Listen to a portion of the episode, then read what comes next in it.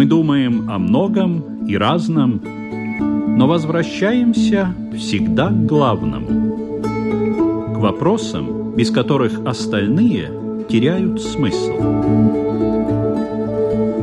Беседы о главном на Латвийском радио 4.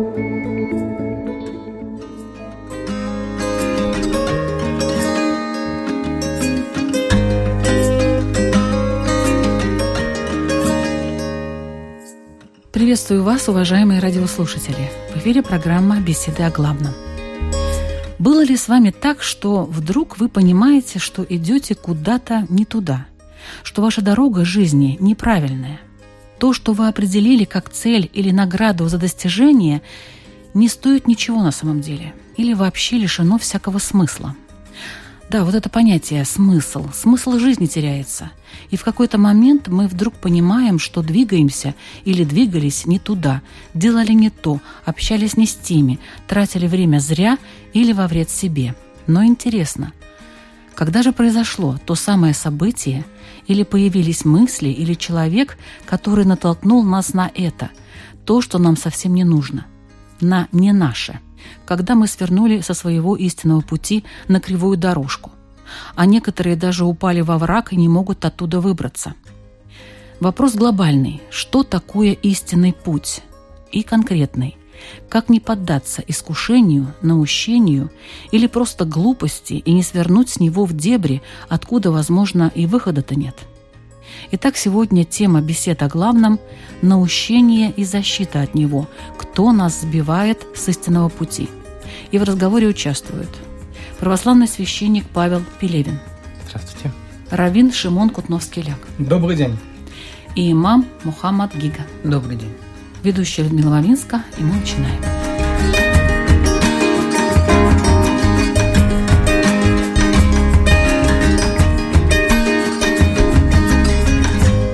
Давайте сначала определимся, что же такое истинный путь. Надо ли его знать? Может быть, просто идти по инерции, выполнять все заповеди, и этого будет достаточно? Истинный путь. Сколько людей будем спрашивать, столько и мнений получим как минимум, если не больше. Даже если взять в каждой религии, в основном увидим разные ответвления, разные идеи, как они понимают для себя. Это путь, если взять, например, историю моего народа. Время второго храма в Иерусалиме мы говорим о больше, чем 2000 лет назад. И в источниках написано о 22 или 24 разных ответвления секции, секты внутри самого иудаизма. Были те, которые были более важны или более влиятельны, были те, которые совсем как маленькая секта где-то рядом.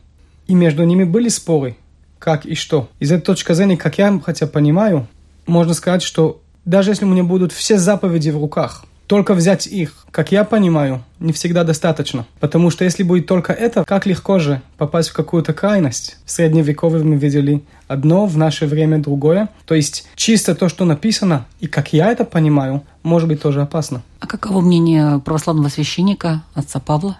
Говоря о пути, мы должны, наверное, обратиться к Евангелию, если мы уж рассматриваем этот вопрос с точки зрения христианства. Там истинным путем и жизнью называется сам Иисус Христос, то есть который для нас является тем примером, каким образом мы должны прожить нашу жизнь.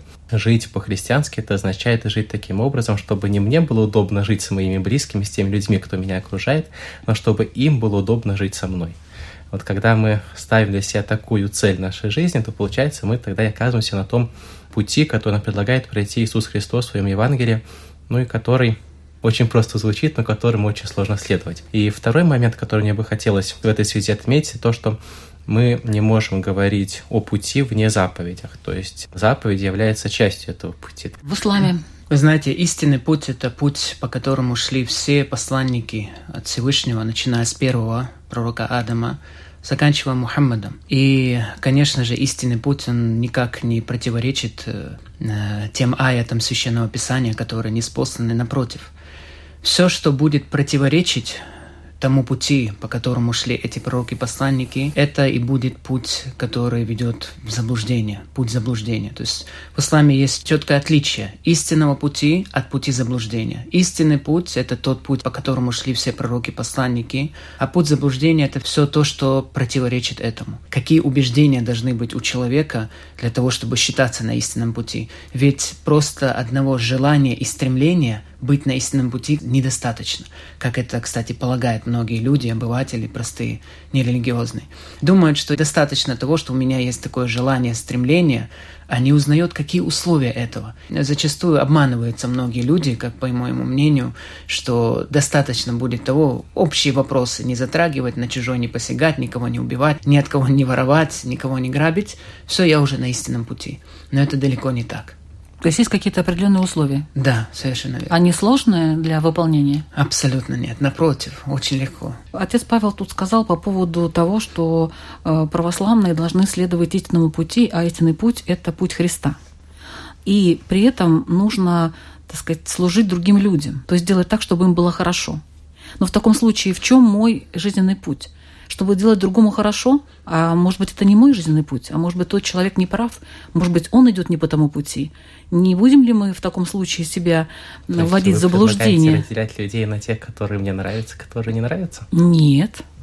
Ну. Я просто хочу выяснить, что такое истинный путь, и действительно ли он именно в том, чтобы служить другим людям. Христос нам говорит, что есть две главные заповеди. Первая заповедь – возлюбить Бога, вторая – возлюбить ближнего. И мы не можем исполнить одну из них, не исполнив другую. То есть мы не можем полюбить ближнего, не любя Бога, и не можем полюбить Бога, не любя ближнего. Хорошо, это путь какой-то? Это и есть путь. Это и есть путь? А в чем движение, в чем развитие? Движение Если любви. можно, начнем с какой-то аксиомы. Может быть, даже я ее как-то упомянул здесь. В общем, в целом, когда изучаем Тору, мы разделяем на четыре слоя или четыре уровня понимания Торы.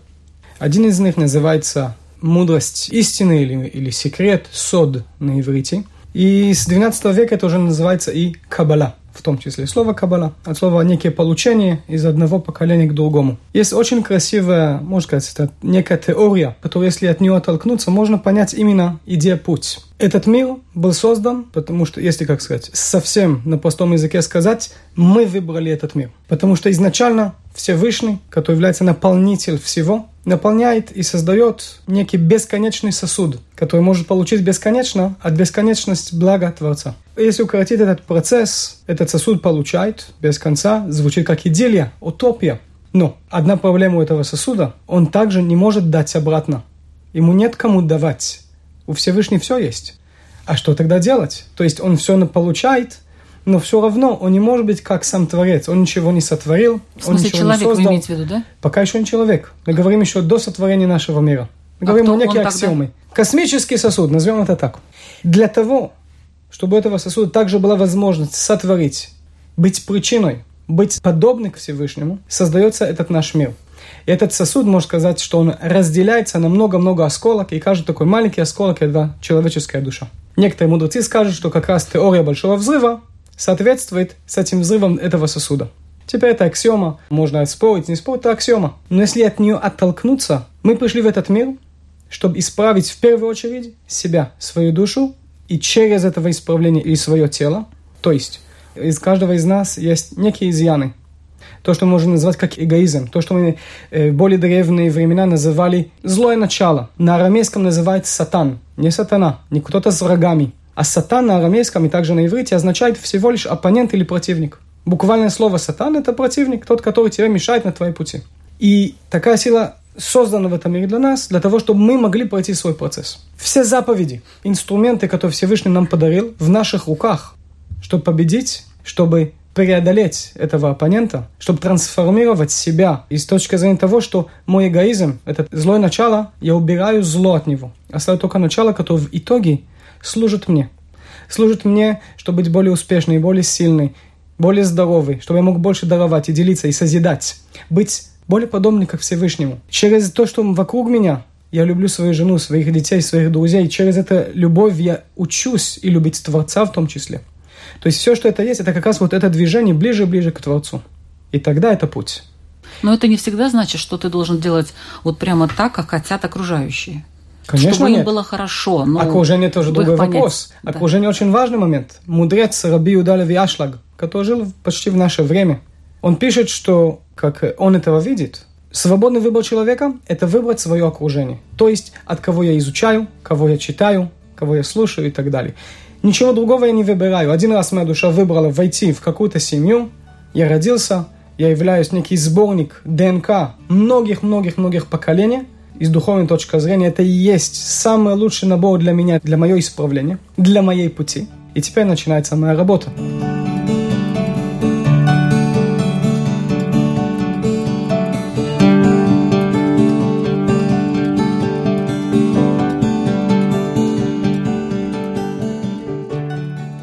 Чтобы человеку вообще объяснить про истинный путь, нужно обязательно упоминать, и мы всегда это делаем, как мусульмане, что это тот путь, который приведет его к вечному раю. Это самое основное. Почему надо идти по истинному пути? Чтобы простимулировать человека. Что есть истинный путь? Почему ты должен идти по нему? Нужно сказать, а зачем мне этот путь? Что он мне даст? Поэтому каждый должен понимать, что есть рай и есть ад.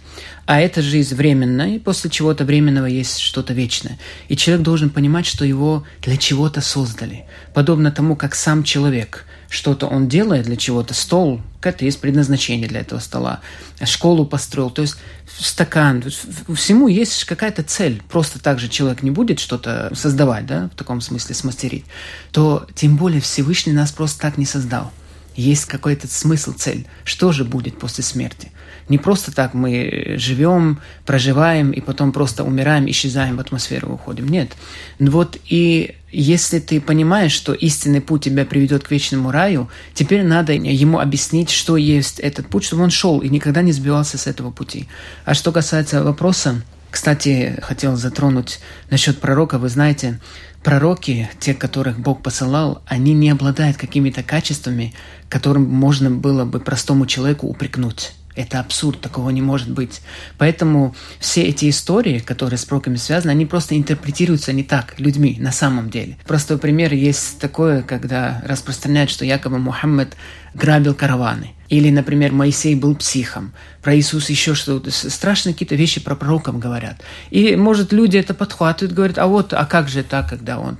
А на самом деле, посмотри, что на самом деле говорит религия про это. То есть, как ты можешь представить, чтобы Всевышний для того, чтобы указать, дать пример того праведного образа жизни, посылал какого-то психа, какого-то грабителя, какого-то сумасшедшего, какого-то дерзкого или некультурного человека. Нет, даже в этой жизни президент всегда выбирает человека, когда отправляет его на какие-то переговоры, самого-самого-самого из своей команды. Никто не будет отправлять некомпетентного. Тем более это Всевышний, Создатель, он знает.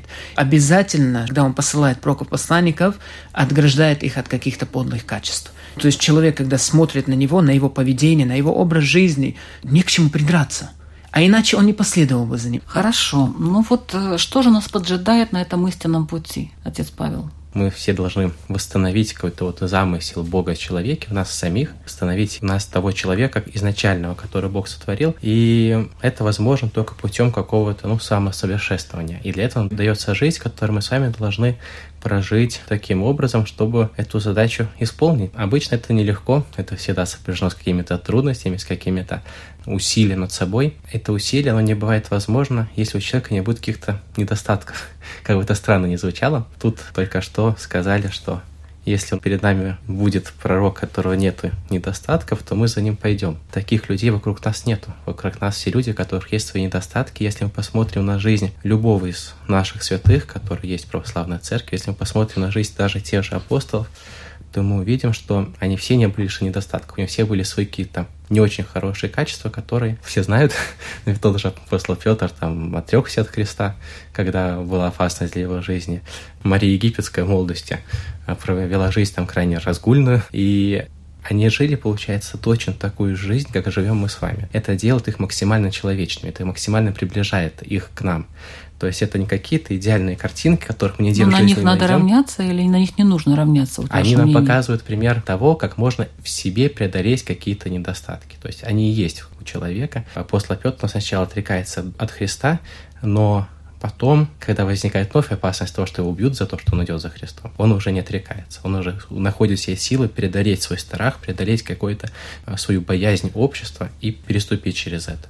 Возвращаясь тоже Мария Египетская, она проводит жизнь веселую, такую разгульную очень.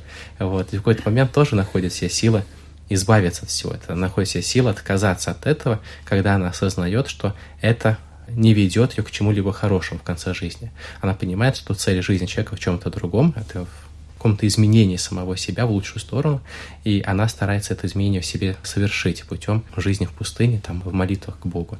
И если мы обратимся к жизням ну, любого святого, то, в принципе, мы увидим тоже такой момент. У него есть какие-то недостатки, он их преодолевает, и через это становится святым. То есть святость, она невозможна без изменения своей личности, в том смысле, чтобы она стала ближе к Богу, и стала ближе к некому такому идеалу, который в нас заложен Богом. Ну вот хорошо, когда есть кто-то, на кого можно равняться. А в иудаизме есть такие люди?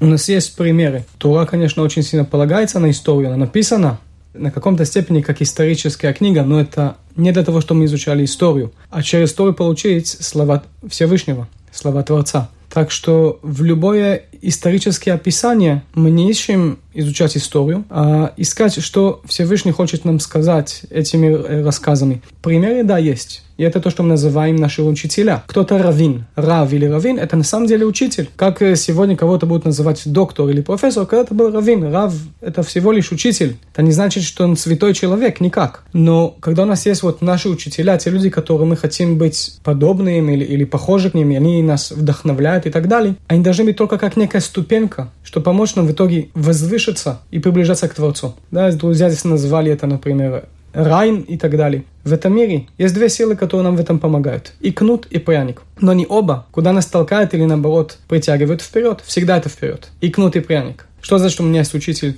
Что значит, что у меня есть хороший пример, который я выбрал себе как пример?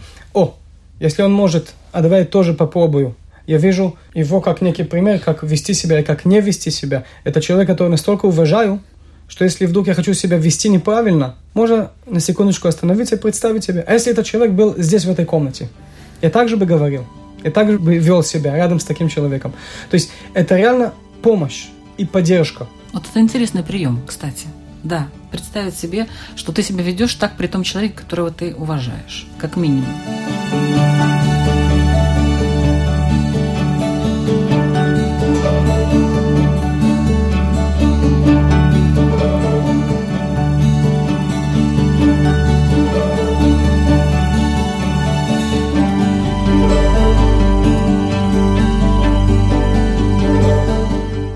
Есть у человека путь, по которому как бы он должен был бы идти. Но у человека есть и свободный выбор все-таки. Как это можно согласовать? В исламе есть какие-то вот э, правила? Истинный путь и свободный выбор.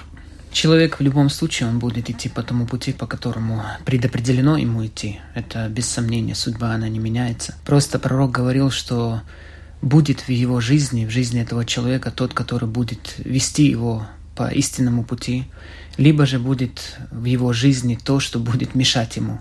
Это в обязательном порядке. Человек, зная об этом, в первую очередь он должен понимать, что такое истинный путь, после этого уже отличает, что ему мешает быть на этом пути, а что его будет действительно подталкивать, да, идти по этому пути. А вот такие вот учителя, праведные, святые люди и так далее, конечно же, они те, которые подталкивают, подбадривают тебя всегда идти по этому пути.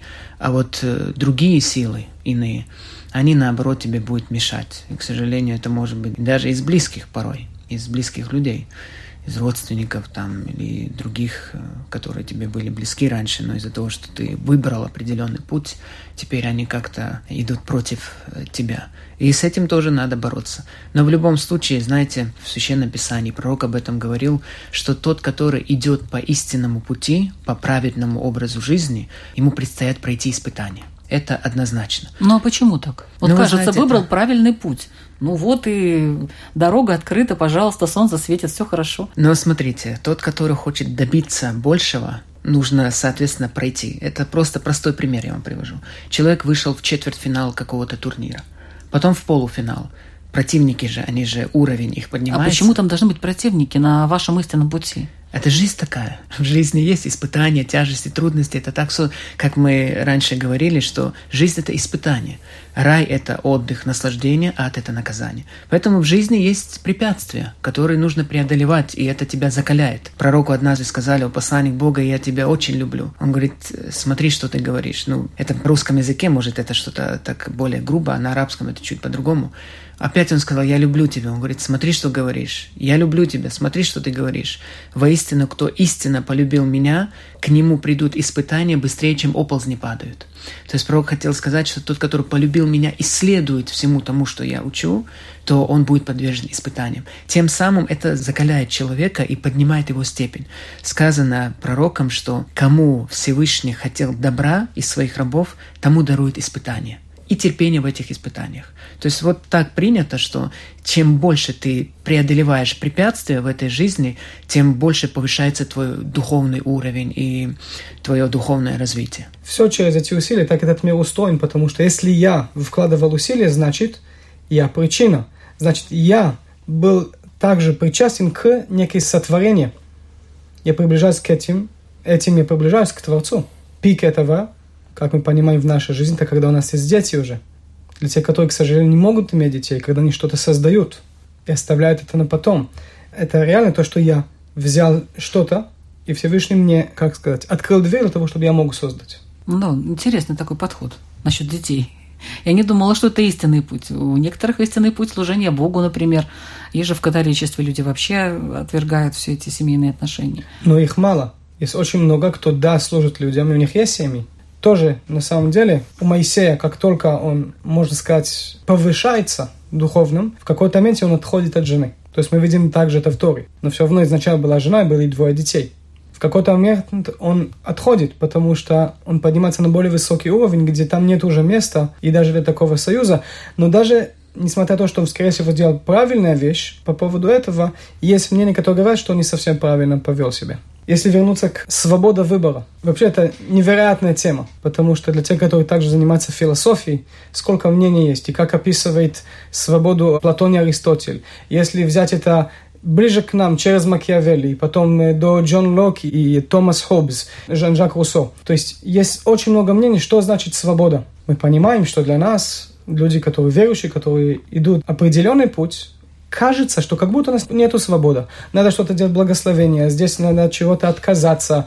Э, у нас, например, в субботу без электричества. То есть э, не могу все, что хочу поесть. Но это и есть мой выбор и моя свобода выбора. Как мы сказали уже, помянули сегодня. Я выбираю свое окружение. Моя душа выбрала, в какую семью я зайду, в какое время, в какое место мне родиться. После этого там, где я родился, то ДНК, который я получил в той среде, это все что на меня влияет как на любое растение. Почва Земли очень важна, как и минералы, солнце, вода и так далее. Где истинный путь? Когда мы растем, становится наш выбор нашего окружения. И это то, что мы можем выбирать. Другого мы уже не сможем выбрать. За кем идут евреи? За своим учителем? В принципе, я так Учитель понимаю. он пример. Но я также понимаю, что были праведные люди на уровне, который, скорее всего, я не могу понять. Но даже мои учителя в конце дня не люди.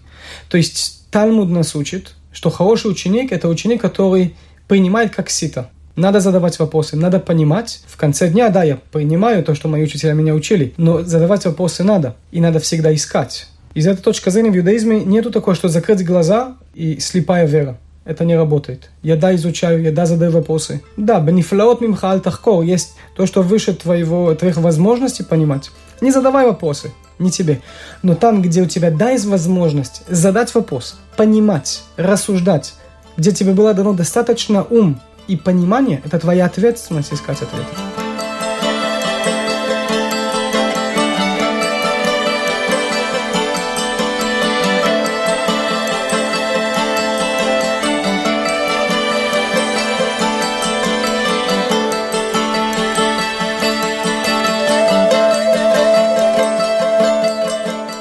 Напомню, что вы слушаете программу «Беседа о главном». Сегодня мы рассматриваем тему «Наущение и защита от него, кто нас сбивает с истинного пути». И в разговоре участвуют имам Мухаммад Гига, раввин Шимон Кутновский-Ляк и православный священник Павел Пелевин –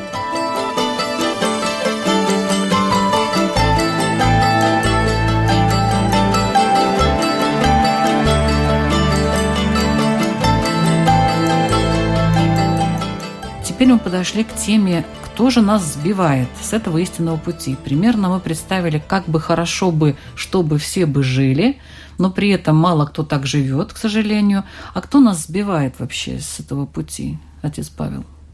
Сами мы, что ли, вот такие?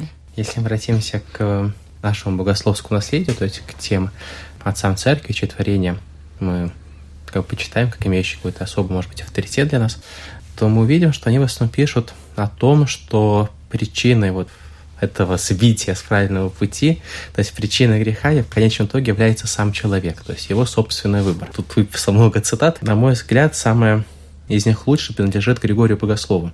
Он говорит, что зло не самобытно, не сотворено Богом, но есть наше дело, то есть что мы сами его творим. И здесь мы подходим к вопросу, который мы обсуждали до этого, это вопрос свободного выбора. Господь, Он сотворил людей, сотворил нас с вами, существами вот с этим свободным выбором. Мы имеем свободный выбор, и он проявляется ну, буквально в каждой нашей бытовой вещи. То есть мы там можем сделать так, можем сделать так. У нас есть какие-то варианты, то есть нам там могут подсказать какой-то один выбор, как там поступить в той или иной ситуации, там подсказать другой вариант. Но, Но почему мы выбираем наши... не тот вариант, который надо было бы? Ну, наш выбор. Почему? Ну... Потому что мы сами так решили что для нас так будет удобней. Если обратиться вообще, почему мы совершаем грех, то есть такая очень интересная мысль у протопредствителя Сандра Шмемана, который в одной из своих проповедей, рассуждая об этом, говорит, что главное такой плюс греха в том, что он имеет моментальный эффект. То есть я там, могу сказать, выпил лишнего, эффект получил сразу. Я там с кем-то согрешил, там эффект тоже какой-то сразу получил. И получается, это вот ну, такая вот удобство, что ли, греха. В случае, если мы его не совершили, то есть мы, там, например, там, прочитали там 10 молитв, сходили на службу в храм, вроде как у нас ничего так особо в жизни улучшилось. Какие проблемы были бытовые, такие остались, как-то вроде ничего не меняется. То есть награда вот за то, что мы не делаем грех, мы ее получаем потом, со временем. Эффект он такой аккумулирующийся, он отложенный, долгий. Это сложный такой долгий процесс. Можно случае... этому противиться как-то? Вот ну, это мимолетности получения удовольствий. Вот это есть, как мы осознаем, для чего нам это нужно. То есть, если мы осознаем, что нам это не нужно, потому что у нас есть какая-то другая цель в жизни, тогда мы можем этому противостоять. Если у нас другие цели в жизни, то мы выбираем то, что нам удобнее. И в конечном итоге все получается завязано именно на нашей свободной воле. То есть мы ее имеем, и мы, как мы используем так, либо используем иначе. И говоря о злых духах там, и так далее, они нам, конечно, могут прельщать какими-то вариантами, там, картинкой, но пустим ли мы их в себя, будем ли мы им следовать, зависит только от нас самих. Если мы этого... Так вот, злые духи, да, об этом немножечко подробнее. В православии они есть? Не, ну, Такие? они упомянуты в Священном Писании, там, в Библии, там, в той же... Ну, вот так с улыбкой там, об этом говорите, э, как, знаете, как что-то такое фантастическое. Я опять, не, не говорю как о чем-то фантастическом, скорее говорю о том, что если мы следуем какому-то пути, то вот если мы выбираем их, мы их выбираем. Если мы выбираем Христа, они для нас не имеют никакого значения. Но мы же их не видим, правда? Знаете, по исламу есть три вида противника у мусульман. Это шайтонул джин, шайтонул инс и нафс. Шайтонул джин – это джинны, которые являются такими неосязаемыми созданиями, которые наущают сердцу человека через внутренний голос, который не слышен ушами. На самом деле это иной раз бывает как научение. Сказано о том, что есть такой маленький кусочек в сердце, через который этот джин научает человеку. Кстати, он у пророков убран. Вот именно этот кусок, которым очень подвержен человек, да, научением, он у пророков, посланников убран. А у простых людей присутствует. И он научает разные такие, значит, мысли, которые самое основное, это отталкивает тебя от истинного пути. Как раз хочет сбить тебя с истинного пути. Шайтонул инс – это люди, которые его помощники люди, которые в повседневной жизни тебе каким-то образом мешают вести праведный образ жизни, да, когда ты стремишься к благочестию, к богобоязненности, они, наоборот, тебя к греховным страстям как-то уводят и так далее. И есть навс, это внутренняя составляющая человека, внутренние страсти, вот капризы, все, с чем приходится бороться. Откуда тоже. они появляются, эти внутренние страсти? Вот откуда они возникают? Это по человеческой сущности. Это человеческая сущность такая, что если вы знаете, даже вот запретный плод сладок, это человеческая сущность такова, что есть у другого хочу я, есть у меня хочу больше. Пророк Мухаммед говорил о том, что если человеку дать гору золота – он обязательно захочет вторую. То есть на этом не останавливается. Это сущность человека, это навс так требует. Поэтому с этим надо бороться. И есть методы борьбы с этим, естественно. Кто-то, если подпадает под эти наущения и не умеет это контролировать, то очень плохое состояние попадает. А тот, который умеет, ведь пророк говорил, иной раз приходит к вам дьявол, если говорить об истинном пути, да, он говорит, кто создал небеса и земли? Человек, ну, Бог. Кто создал тебя? Бог. Потом говорит шайтан, а кто создал Бога? То есть это вопрос уже неверия, нельзя такой вопрос задавать. Потому что Бог и есть Создатель, его никто не создал. И поэтому пророк что сказал? Отводите мысли, думайте о другом, переключайтесь. То есть, то есть не идите за этим, не, не, вообще не отвечайте на его вопросы.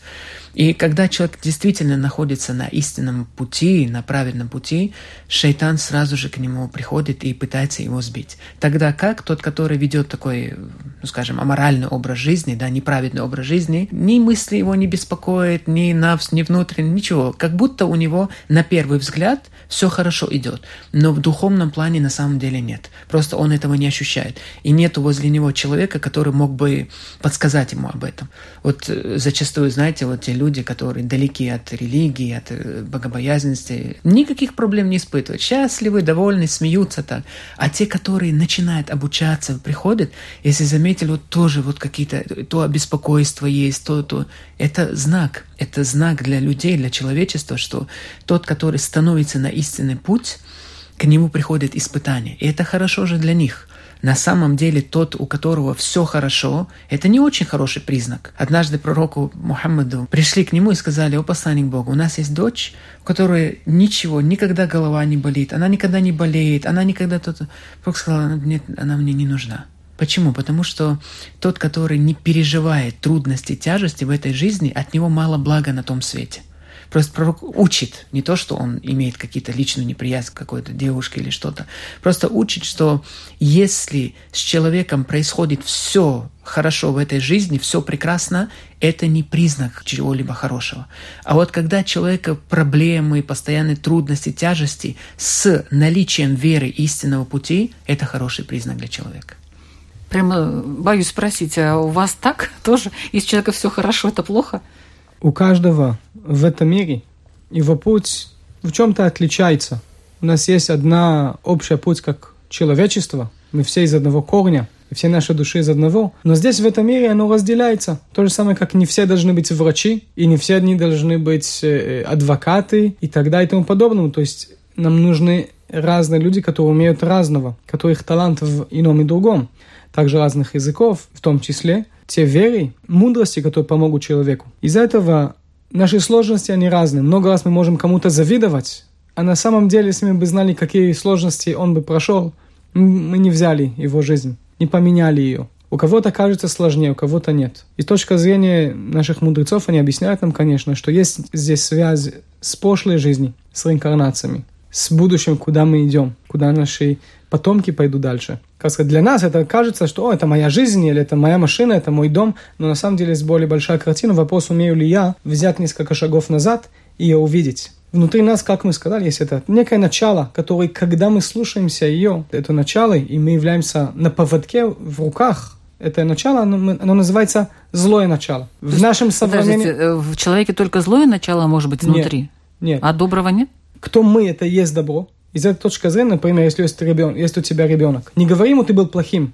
Ребенок никогда не плохой, он хорош. Его поступки были неправильны но он сам хорош, потому что я – это моя душа. Со мной рядом есть вот тот оппонент, то и начало, которое, когда я слушаюсь, и я на поводке, тогда он выражается как зло, и это злое начало, на иврите Ецергара, то, что еще раз мы назовем и сатан, или ангел смерти. Но если для понимания всех остальных, то, что мы называем эгоизм, где я думаю только о себя самого, то, что выражается у нас в жизни через гнев, и через страхи, и через сомнения, и зависть, и ненависть, это и есть тот эгоизм, это и есть то злое начало. Когда я считаю, что мне положено, когда я э, виню других, виню себя и так далее. То есть это все, это и есть представление этой начала. И у каждого выражается иначе. И это наша работа. И оно там на всю жизнь. Это наш личный тренер, который тренирует нас в течение всей жизни. Чем больше ты великий, тем сильнее он будет рядом с тобой, потому что противник должен быть хотя на твоем уровне, а может быть даже чуть-чуть и больше, для того, чтобы ты рос, для того, чтобы ты развивался – и процветал. Я абсолютно соглашусь с тем, что когда есть плохие мысли у нас, не надо начинать с ними бороться, мы не победим. Надо пойти к другому. Задавать себе вопросы, их ответ будет те мысли, которые я хочу, чтобы у меня были. Из этой точки зрения мы изучаем, наша учеба нам помогает, наша молитва нам помогает, наше окружение нам помогает. И постоянно быть в это осмыслении, то есть, да, чтобы было критическое мышление, чтобы были вопросы и смотреть, кто меня окружает. Это все, что мне помогает, в том числе, очень важно, конечно, заповеди, которые это есть мощнейшая инструментария, который Всевышний нам подарил. И понимая, как она работает, действительно, и становлюсь лучше и лучше, более и более успешный в этой борьбе, то, что означает, что мой рост происходит постоянно.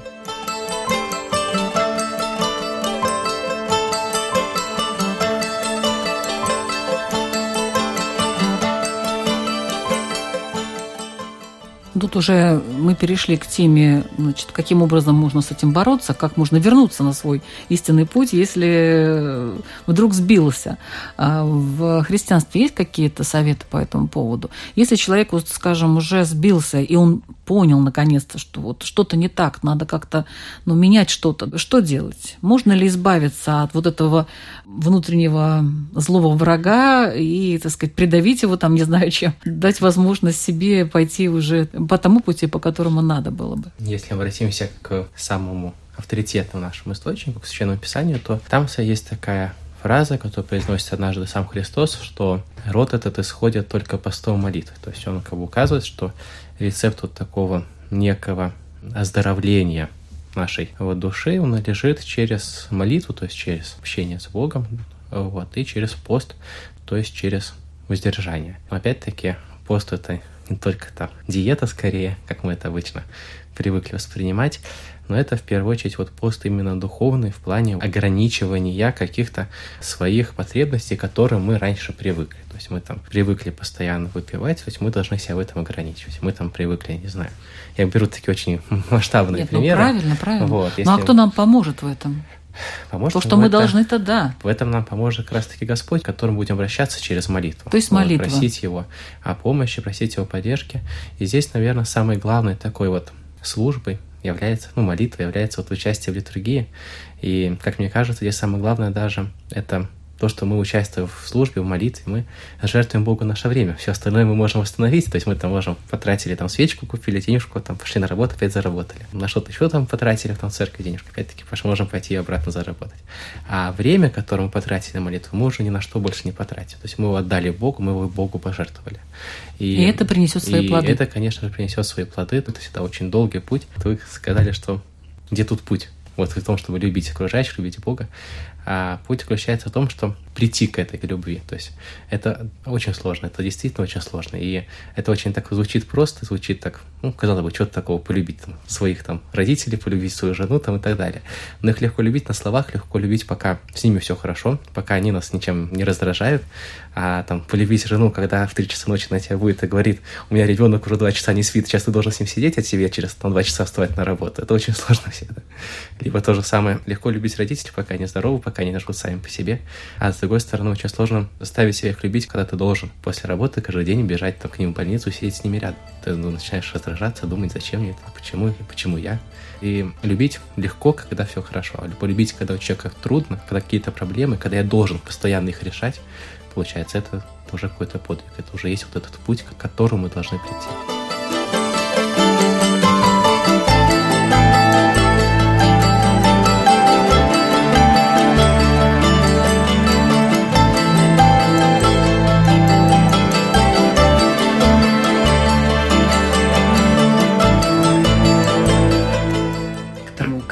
Бороться, противостоять этим наущениям. Тут три способа я перечислил, очень интересно. Ученые теологи ислама говорят «Таркуль васавис якуну фи таркиль харам» борьба твоей с этими наущениями будет, когда ты оставишь запретное, когда не будешь совершать грехи. Харибу шейтона бибадикум. Боритесь с дьяволами, с плохим, с помощью друг друга. Когда ты находишься в окружении благочестивых людей, то шайтану очень-очень тяжело найти подход к тебе. Подобно тому, как волк, он выбирает овцу, да, которая отбивается от стада, не может напасть. Так же и здесь. Очень важно постоянно-постоянно быть в сопровождении духовного лидера, так скажем, да, благочестивых людей. Потому что это очень помогает в духовном развитии, и шайтану очень тяжело вообще найти выход к тебе. Это тоже. И третье, опять же, конечно, это молитвы. Зикры, дуа, есть определенные слова, из-за чего просто дьяволу не будет выгодно к тебе приходить что-то научать. Я всегда даю совет, кстати, кто ко мне обращается и испытывает проблемы, говорит, вот у меня постоянно вот эти мысли какие-то плохие приходят. Я говорю, 10 раз почитай такую-то, такую-то, такие-то слова. В нем восхваление Всевышнего. И каждый раз, когда он тебе будет что-то научать, и ты читаешь 10 раз этот зикр, через время ему будет невыгодно к тебе приходить. Потому что каждый раз вместо того, чтобы тебя заблудить, вместо того, чтобы что-то плохое тебе сделать, ты делаешь наоборот то, что ему не нравится. И ему будет невыгодно к тебе приходить, и это, кстати, действовало. Очень многим это подействовало и благодарили, потом говорили. Есть еще, конечно, другие методы, способы, но это очень такой наглядный, явный. Я бы хотел напомнить, что грех не падать, а грех остаться внизу. То есть, даже если я упал, я отошел, это не значит, что надо там остаться. Опустить руки – это не выбор. Я выбираю не выбирать. И это неправильно. Как Рамбам описывает, если у меня есть проблема, я какие-то изъяны очень крайние во мне, надо пойти на противоположную крайность некоторое время, ради того, чтобы в итоге я смог вернуться к золотую середину. То есть есть реально очень много в наших изучениях и каждый на свой путь, который он выбрал себе, который, возможно, получил от своих предков, или в итоге он сам понял, что «О, это моя путь», пойти к учителям, задавать вопросы, искать, потому что много книг, много мудрецов, много учителя занимались этими вопросами. Есть очень много очень практичных ответов, которые очень вам помогут с этим.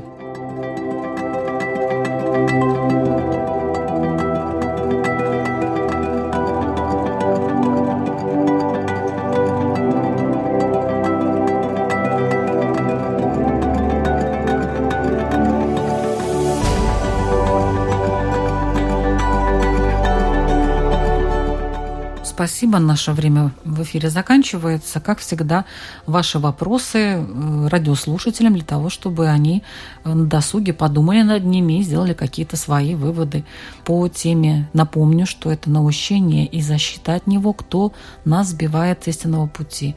Хотелось бы послушать вопрос э, Мухаммада Гиги и мама. Хотел задать вопрос радиослушателям. Готовы ли они отказаться от своих прихотей, от того образа жизни, к которому они привыкли, ради того, чтобы оставаться на истинном пути. Порой в нашей жизни, как мы упоминали, есть очень много тяжестей и трудностей. Вместо того, чтобы преодолеть эти трудности, люди зачастую бывает откидывают, нету такого особого желания оставаться на истинном пути ради своих каких-то страстей и ради своих греховных желаний. Поэтому что они готовы сделать для того, чтобы оставаться на истинном пути, пусть спросят себя, достаточно ли они духовно, морально готовы к тому, чтобы идти по истинному пути и в то же самое время отказаться от тех капризов, которые они любят, к которым они привыкли. Спасибо. Православный священник Павел Пелевин. Сейчас у нас продолжается еще празднование Пасхи, и на Пасху вечером читается Евангелие, в котором Господь посылает своих учеников проповедовать Слово Божие, проповедовать Евангелие. Это Евангелие но обращено не только к ученикам Христа, но обращено и каждому из нас. Это является призывом для нас тоже проповедовать Христа, проповедовать э, Слово Божие, проповедовать тот путь, который Он нам с вами предлагает. И мы, может быть, не умеем так красиво говорить, как говорили апостолы, там, творить какие-то чудеса, но для нас открыт самый важный путь проповеди, как об этом говорит апостол Яков, брат Господень, что это путь личного примера. И, возможно, нам следует задуматься над вопросом, а являемся ли мы тем хорошим примером для окружающих нас людей, смотря на который они тоже задумаются о Христе, задумаются о том, как и им стремиться к тому, чтобы стать немножко лучше. Спасибо. Равин Шимон Кутновский-Ляк. Вопрос, который задаю и мне в том числе, то есть всем нам. Кого я виню? Кого я виню? Кто виноват? Что мне что-то нет, что мне плохо, что мне больно, что у меня не получилось. Может быть, мы виним своих предков, может быть, мы виним государство, виним другую религию или других народов. Могу ли я поменять этот вопрос? Потому что пока этот вопрос, кто виноват, значит, я не могу с этим ничего делать. Я пропускаю свой выбор, свой свободный выбор. И я бы хотел поменять этот вопрос, кто виноват, на «а что я могу сейчас сделать с этой ситуацией?» Что я могу поменять в этой ситуации? И возможно ли мои какие-то действия ввели к этой ситуации – понять, получить правильные выводы, и тогда действительно пойти вперед и выбирать правильно. Спасибо. Вы слушали программу «Беседа о главном». Ведущая Людмила Вавинска. Наша программа звучит каждую среду в 2 часа дня на Латвийском радио 4. До следующих встреч.